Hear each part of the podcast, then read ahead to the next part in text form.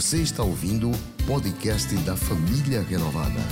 Esta é uma das mensagens de nossas reuniões. Se você não quer perder nada sobre o que acontece por aqui, siga @iprenovada nas redes sociais. Que a bênção, que o agir do Senhor venha de uma maneira sobrenatural sobre nós. Nós estamos com essa expectativa. Que aí na sua casa, que aí onde você está agora, possa ser que você esteja no seu trabalho, está nos acompanhando e cultuando a Deus. Que a presença sobrenatural do Espírito Santo invada o seu coração, a sua mente, esse ambiente e transforme essa realidade. Que alegria estarmos juntos nesse primeiro domingo do mês de julho, na aliança com Deus da família renovada, onde consagramos a nossa vida, o nosso mês, agradecendo pelo mês que se passou, no caso o mês de junho, e consagrando o mês de julho, consagrando dízimo ao Senhor, a primeira parte daquilo de tudo que, que recebemos. E hoje nós vamos estar iniciando uma série de mensagens sobre o céu. Pastor Marcos eh, nos direcionou, nos motivou, motivado pelo Espírito Santo, a iniciarmos nesse mês de julho mensagens sobre os céus. E hoje eu quero, nessa primeira mensagem, falar sobre foque no céu, porque esse é o seu destino. Foque no céu, pois esse é o seu destino. E eu quero fazer uma pergunta para você refletir no início dessa mensagem. Que diferença faz para a nossa vida aqui na terra saber que há um futuro no céu? Qual a diferença da gente saber que um dia estaremos no céu enquanto nós estamos aqui na terra? O que isso gera em nós? E é sobre isso que nós vamos falar nessa mensagem, nessa palavra. Como cristão, eu acredito que você entende claramente que Deus está preparando um lugar para você no céu, não é verdade? Mas me chama a atenção o fato de que quando falamos sobre o paraíso, sobre o céu, poucos cristãos são capazes de responder a algumas perguntas básicas sobre essa questão. Eu me lembro que em 2018 eu fiz uma viagem internacional com meu pai a um país que eu nunca tinha conhecido, que eu, que eu nunca tinha ouvido falar detalhes sobre ele e não tinha conhecimento algum sobre esse país. Levou cerca de uma semana e mesmo que fosse uma viagem curta, eu estava indo para um lugar desconhecido e eu precisava me preparar. Por exemplo, eu precisava deixar as contas pagas, delegar algumas atividades, arrumar a mala, saber que tipo de roupa levar, trocar o real pela moeda local, verificar a validade do meu passaporte e do visto para poder entrar naquele país. E olhe que essa foi uma breve viagem, de no máximo sete dias. Você sabia que a Bíblia nos diz que cada um de nós, um dia, faremos uma viagem a um local que não conhecemos? É uma viagem de ida. E esse destino não é apenas uma viagem de alguns dias, será o destino eterno para todos nós. É uma viagem de ida para o local onde ficaremos para sempre nele. Mas para nós cristãos, e eu preciso dizer isso, somente para os cristãos, é uma viagem para um lugar chamado céu. Com que frequência você você que está conectado conosco nessa aliança com Deus, nessa transmissão, você que está assistindo posteriormente essa transmissão, costuma pensar no céu. Se você for como a maioria das pessoas, você tem pensado muito pouco nisso, e eu acredito que uma das razões é porque as responsabilidades, as inúmeras atividades estão fazendo você esquecer sobre a próxima vida e focar apenas na vida terrena. Além disso, o céu parece estar distante para a maioria das pessoas. Parece irrelevante pensar na próxima vida tendo que criar uma família, educar filhos, estudar, manter um emprego, ser um excelente profissional em meio à crise, ser alguém bem-sucedido na vida, ser alguém exemplar etc. E aí eu pergunto: por que devemos nos preocupar com o céu? Reflita nisso. Por que nós devemos nos preocupar com o céu? Mesmo que não pensemos tanto no céu, há momentos em nossa vida em que desejamos por um lugar melhor do que a terra. É ou não é verdade? Sabe, alguns momentos da nossa vida nós nos pegamos pensando como se estivéssemos num lugar que não conhecemos, que nunca fomos, que nunca vimos, que nunca ouvimos falar. Sabe por quê? Todos nós ansiamos por esse novo lar que é o céu. E ao contrário do que algumas pessoas acreditam, o céu não é apenas uma criação fantasiosa para ajudar e aliviar a dor da realidade deste mundo. Não é. A Bíblia diz que o céu é um lugar real. Jesus Cristo nos garantiu isso. No Evangelho de João, capítulo 14, Jesus disse aos discípulos, nos versículos 2 e 3, o seguinte: leia comigo. Na casa de meu pai há muitas moradas. Se não fosse assim, eu já lhes teria dito, pois vou preparar um lugar para vocês.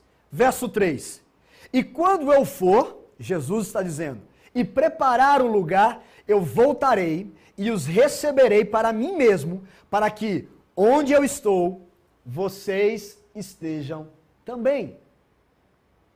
Jesus está agora no céu e ele está administrando o maior projeto de construção de toda a história. Ele está construindo o nosso futuro lá, este lugar que ele chama de céu. Agora, mais uma vez eu pergunto, por que devemos falar sobre o céu? Bem, uma razão é que a nossa partida para o céu, ela é certa e relativamente breve.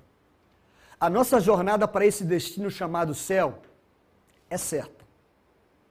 Nossa partida para o céu é certa e breve. O escritor de Eclesiastes, o sábio Salomão, escreveu no capítulo 9, no verso 12, o seguinte: Pois ninguém, preste atenção, ninguém sabe a sua hora. Assim como os peixes que são apanhados na rede traiçoeira e como os pássaros que são pegos na armadilha, assim também os filhos dos homens se enredam no tempo da calamidade, quando esta cai de repente sobre eles. A morte vem de repente, num piscar de olhos, sem nenhum aviso. Isaac, o patriarca, disse em Gênesis capítulo 27, verso 2: Eu estou velho e não sei o dia da minha morte. Olhe, assim eu e você não sabemos já soldados em um campo de batalha, pacientes com câncer em fase terminal, pessoas que estão internadas, isoladas por conta do novo coronavírus, visualizam a realidade dessa morte. Recentemente, um grande amigo meu, presbítero da nossa igreja, Rodrigo, pôde visualizar isso de perto. Ele, de, é, ele deu esse depoimento em uma das nossas lives. Mas para aqueles que não estão enfrentando algo grave, a morte, sabe, é algo distante, incerto, mas não se engane, a morte é real.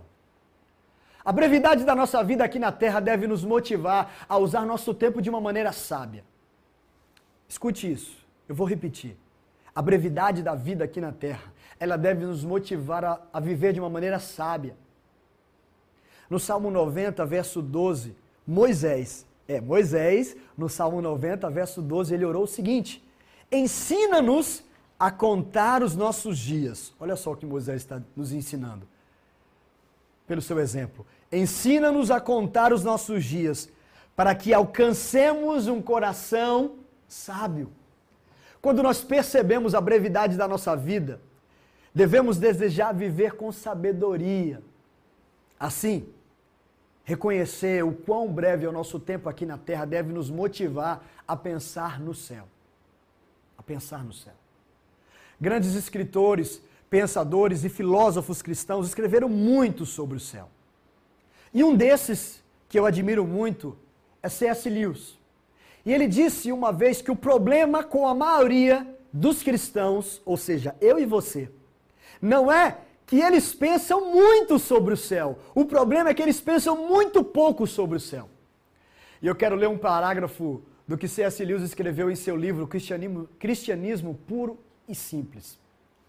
O seguinte, ele diz: Se você estudar a história, verá que os cristãos que mais trabalharam por este mundo eram exatamente os que mais pensavam no outro mundo. Os apóstolos que desencadearam a conversão do Império Romano, os grandes homens que erigiram a Idade Média, os protestantes ingleses que aboliram o tráfico de escravos. Todos deixaram sua marca sobre a terra, precisamente porque suas mentes estavam ocupadas ou com o paraíso.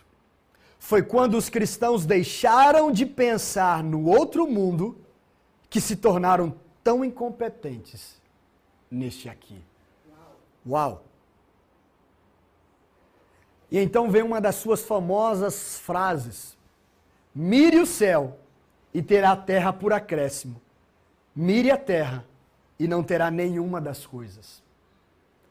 Aqui existe algo incrível nas palavras de C.S. Lewis. Quanto mais pensamos na próxima vida, mais eficazes nos tornamos para Deus nesta vida. O fato é que todos nós, um dia, vamos embora daqui. Nossa partida é certa. Mas saber que nosso futuro é seguro deve ser uma motivação para vivermos para Deus a vida mais eficaz que podemos. Isso certamente era uma verdade para os santos do Antigo Testamento, como Abel, como Enoque, Noé, Abraão, Isaac, Jacó, Sara e tantos outros. Em Hebreus capítulo 11, há os exemplos de fé. E no versículo 13 diz o seguinte: preste atenção. Todos estes morreram na fé. Não obtiveram as promessas, mas viram-nas de longe e se alegraram com elas, confessando que eram estrangeiros e peregrinos na terra. Eu vou repetir. Todos esses em Hebreus capítulo 11, verso 13, estão se referindo a alguns homens e mulheres, não obtiveram as promessas, mas morreram na fé. Mas viram de longe e se alegraram. E aí eu faço uma comparação rápida com a nossa geração, que não recebe um pedido, que recebe um simples não e, fica, um simples não, e por isso se entristece, e por isso desanima. Estes aqui creram na promessa, viveram pela fé, abraçaram a visão, mas não receberam a promessa. Mesmo assim morreram na fé. Se você quiser saber mais sobre o princípio da fé, procure em nosso canal do YouTube por essa mensagem. Então, eles não receberam as promessas, mas isso não os impediu de pensarem na promessa. Eles estavam focados no local prometido a eles. Eles estavam focados no futuro que Deus havia planejado para eles. E esse destino e esse novo local, esse novo lar, foi o que os motivou a continuarem, a viverem uma vida de obediência, a estarem corajosos, convictos de que Deus não mente, não falha. O mesmo aconteceu com o apóstolo Paulo. Ele estava vivendo em dois mundos ao mesmo tempo. Sua cidadania estava no céu e ao mesmo tempo ele estava na terra para cumprir a vontade de Deus. Isso causou um certo conflito em Paulo. Em Filipenses capítulo 1, verso 21, ele diz: Porque para mim o viver é Cristo e o morrer é lucro. O viver é Cristo, o morrer é lucro. O que, aconte o que acontecesse estava bom para Paulo. Enquanto ele estivesse vivo, ele estaria fazendo ou vivendo para Deus e fazendo o que o Senhor quisesse. Mas se Deus decidisse o levar, seria bom também. Foi por isso que ele disse nos versículos 23 e 24: Eu estou cercado pelos dois lados. Olha o conflito. Tendo o desejo de partir e estar com Cristo. Eu tenho o desejo de partir e estar com Cristo. O que é incomparavelmente melhor. Mas veja o verso 24. Mas, por causa de vocês, é mais necessário que eu continue a viver. Paulo estava nesse dilema. Ele tinha o desejo de ir para o céu e estar com Deus, mas ao mesmo tempo queria estar na terra e cumprir o ministério que Deus o confiou, cumprir a sua missão, cumprir o seu chamado. Olhe, esse é o tipo de vida que Deus quer que tenhamos, focado em nosso futuro lá, mas sendo eficaz nesse mundo até que Deus nos chame para o céu.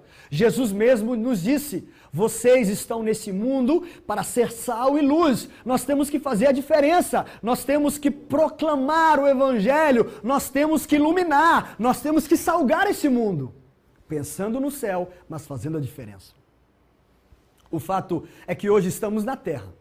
E por isso eu quero responder a seguinte pergunta: se estamos na terra e não no céu neste momento, por que deveríamos pensar lá enquanto estamos aqui? Que diferença faz para a vida na terra saber que há um futuro no céu? Eu quero ver com você agora quatro benefícios de ter uma mente focada no céu. Você pode anotar. O primeiro benefício de ter uma mente focada no céu é porque quando você foca no céu, ao focar no céu, nós nos lembramos da brevidade da nossa vida aqui na terra. Então, esse é o primeiro ponto. Focar no céu nos lembra a brevidade da nossa vida terrena. Tiago fala sobre essa brevidade da vida, Tiago capítulo 4, verso 14. Vocês não sabem o que acontecerá amanhã. Nós não sabemos. O que é a vida de vocês? Tiago pergunta.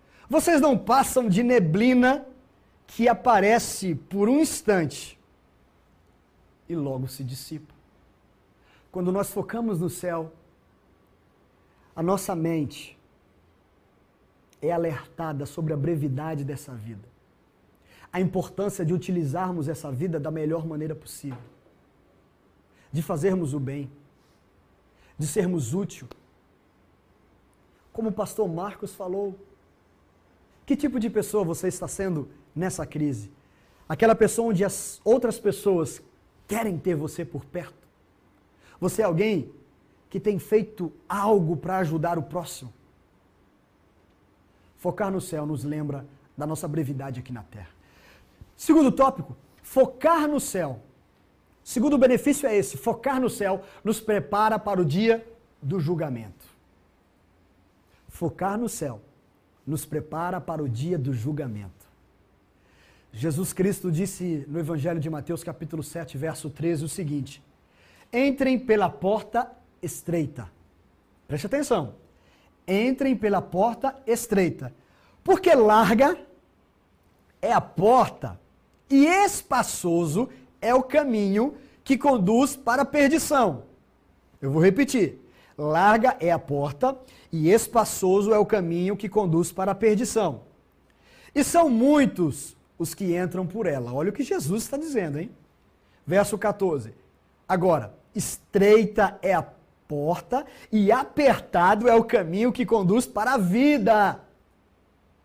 E são poucos os que o encontram.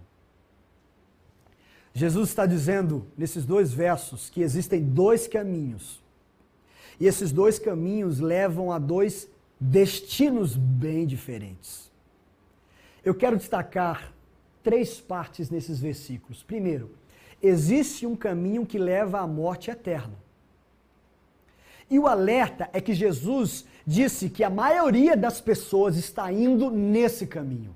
Por isso que é tão importante para mim para vocês e para vocês propagarmos o máximo que pudermos.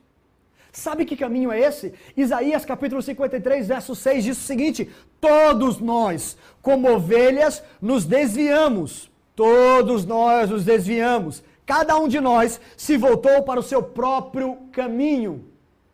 Sabe como ter certeza de que está no caminho da perdição, da morte eterna, do inferno? É só não fazer nada. É só continuar vivendo uma vida distante de Jesus. Desde o nosso nascimento, nascemos no caminho que leva para longe de Deus. É aquele ser mais bonitinho, mais incrível, ela nasce. E se ela seguir pelo seu próprio caminho, sem Jesus, ela vai direto para o inferno. Desde o nosso nascimento, nascemos no caminho que leva para longe de Deus, por causa do pecado Sabe como sair desse caminho? Existe uma forma para isso. Arrepender-se.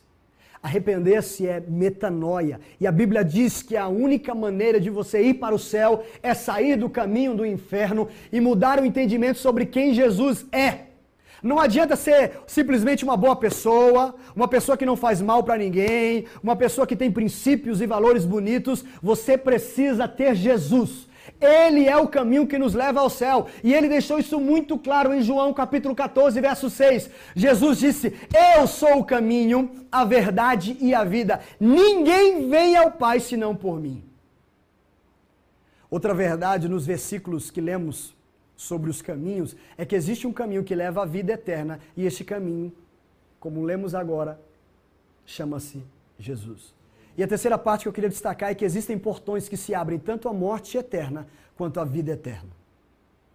Existem portões que se abrem tanto para a morte eterna como para a vida eterna. Em qual caminho você tem seguido? Em qual caminho você tem levado a sua família a caminhar? Entenda o seguinte: nós não conquistamos a nossa salvação ela é um presente de Deus. A nossa salvação é um presente de Deus. Mas o que fazemos depois que somos salvos, escute isso. O que fazemos depois que somos salvos faz uma grande diferença no tipo de eternidade que nós vamos experimentar. E essa é uma grande ironia. É que por mais breve que essa vida seja, as escolhas que fazemos aqui afetam a nossa eternidade. É por isso que é tão importante que nós, nos poucos anos em que vivemos aqui, obedecemos a Deus. Portanto, focar no céu nos lembra do julgamento que eu e você e todas as pessoas no mundo irão enfrentar. Terceiro benefício: focar no céu nos motiva a viver uma vida agradável a Deus e dedicada a Ele. Focar no céu nos motiva a viver uma vida agradável a Deus e dedicada a Deus. Mas vamos ser sinceros? É difícil manter nossas vidas puras em um mundo tão poluído como este, não é? Você liga a televisão. Aliás, não precisa nem ligar a televisão. Você pega o seu celular, vai no Instagram, vai no Facebook, vai no YouTube, vai nas lives por aí e vê tanta podridão a maioria dos cantores do nosso país, que possui milhões de seguidores, são cantores, em sua grande maioria, que estão expondo a sensualidade, pecados sexuais, pornografia, prostituição, desobediência aos pais. Mas saber que um dia estaremos no céu e com Cristo, essa deve ser uma grande motivação para manter a nossa vida pura, limpa, sem mancha. Pedro, em sua segunda carta, no capítulo 3, verso 10, ele diz assim: Porém, o dia do Senhor chegará. Essa é uma certeza. O dia do Senhor chegará como um ladrão, ou seja, inesperadamente.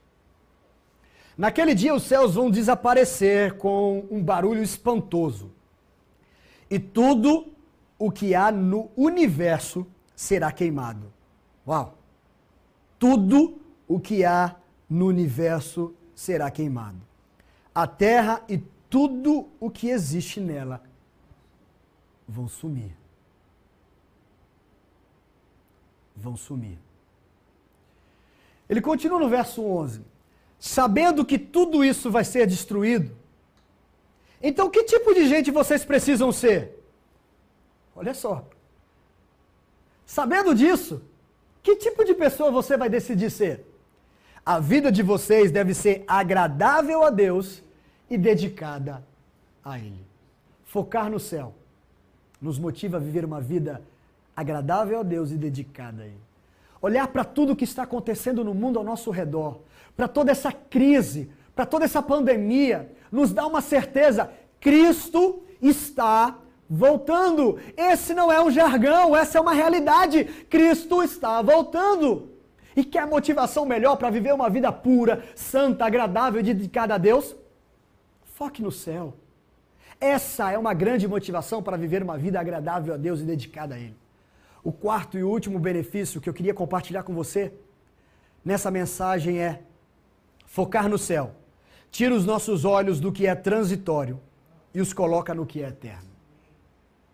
Focar no céu tira os nossos olhos do que é transitório e os coloca no que é eterno. E aqui eu quero que você pense agora em todo o sofrimento que nós e o mundo estão enfrentando. Uma das perguntas que nós cristãos mais ouvimos e pensamos, não só ouvimos das outras pessoas, mas nós pensamos também. Por que Deus permitiu isso acontecer?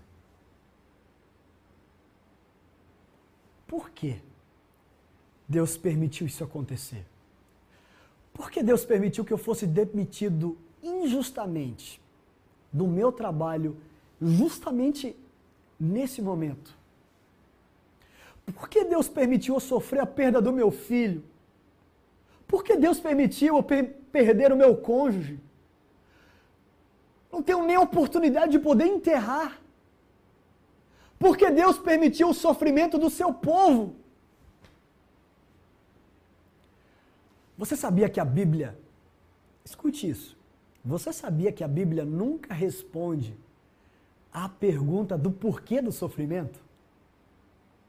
A Bíblia não traz o porquê do sofrimento. Nunca. Segunda carta de Coríntios, capítulo 4, Paulo, que teve sua parcela de sofrimento, escreveu o seguinte, verso 17. Olha só. Pois os nossos sofrimentos leves e momentâneos estão produzindo para nós uma glória eterna que pesa mais do que todos eles. Verso 18. Assim, fixamos os olhos não naquilo que se vê, mas no que não se vê. Pois o que se vê é transitório, mas o que não se vê é eterno. Eu quero destacar duas palavras que Paulo usou para descrever o sofrimento da sua própria vida. Primeiro, ele disse que o seu sofrimento era momentâneo. Como Paulo? Você pode dizer isso durante os anos que você sofreu? Como assim, Paulo? Como você pode dizer isso diante de todas as tragédias que você enfrentou? Como ele pôde dizer que foi apenas um sofrimento momentâneo? Para Paulo, o sofrimento é momentâneo quando comparado à eternidade de bênçãos que Deus preparou. Ele não disse que o sofrimento era momentâneo sem nenhuma comparação. O sofrimento que você está enfrentando agora Escute isso. O sofrimento que você está enfrentando agora pode parecer interminável, mas é momentâneo quando comparado à glória eterna que te espera. Paulo também descreveu seu sofrimento como leve. E como? Como assim? Como Paulo pôde descrever o seu sofrimento como momentâneo e também como leve? Será que Paulo tinha a capacidade de esquecer todas as tragédias que ele enfrentou? Veja uma lista top 10 dos sofrimentos de Paulo. Paulo teve de descer em um cesto para fugir de uma prisão arbitrária. Paulo foi expulso de Antioquia pelos poderosos daquela cidade. Ele foi apedrejado quase até a morte em uma cidade chamada Listra. Na Macedônia, ele foi açoitado, preso e amarrado com os pés em um tronco foi perseguido pelos judeus de Tessalônica porque pregou em Bereia, por pregar contra outros deuses em Éfeso. Ficou em meio a uma grande confusão na cidade. Em Jerusalém é acusado injustamente de ter levado um grego ao templo e por isso é perseguido e quase morto. Paulo foi preso e enviado a Roma, sofre um naufrágio em Mileto. Na ilha de Malta é picado por uma cobra venenosa. E sabe como foi o fim desse homem? Ele foi decapitado por Nero em Roma. Como um homem desse pôde dizer que o seu sofrimento foi leve. De novo, por causa de uma comparação. O sofrimento foi real na vida de Paulo, mas foi leve quando comparado com tudo que Deus tinha preparado para ele. Foi leve quando comparado com o peso, da glória eterna.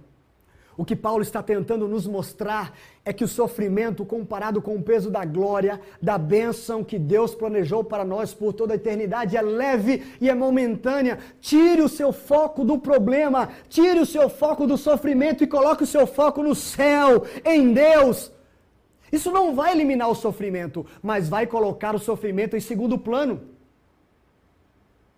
Embora a promessa de Deus para o céu seja futura, essa promessa deve impactar a maneira como nós vivemos. Pois o que fazemos nesta vida ecoa nos corredores do céu para sempre. Eu vou repetir. O que fazemos nessa vida ecoa nos corredores do céu por toda a eternidade. Focar no céu nos lembra a brevidade da nossa vida terrena. Focar no céu nos prepara para o dia do julgamento. Focar no céu nos motiva a viver uma vida agradável a Deus e dedicada a Ele. Focar no céu tira os nossos olhos do que é transitório e os coloca no que é eterno. Eu quero ao final dessa mensagem, fazer uma oração por você. Você que hoje quer decidir focar no céu e não em qualquer outra coisa ou pessoa. O nosso foco, o nosso alvo tem que estar no nosso Senhor, no nosso Salvador. Essa crise que você está enfrentando não é pouca coisa. Eu sei que é difícil. Eu sei que você já chegou para Deus e disse que não tinha mais forças para continuar. Mas você conseguiu. A noite passou, o sol nasceu. Você está aqui vivo. Mas o sofrimento se torna leve e momentâneo quando comparado à eternidade que nós teremos ao lado do nosso Deus, com o peso da glória, com as bênçãos que Ele tem preparado para mim e para você.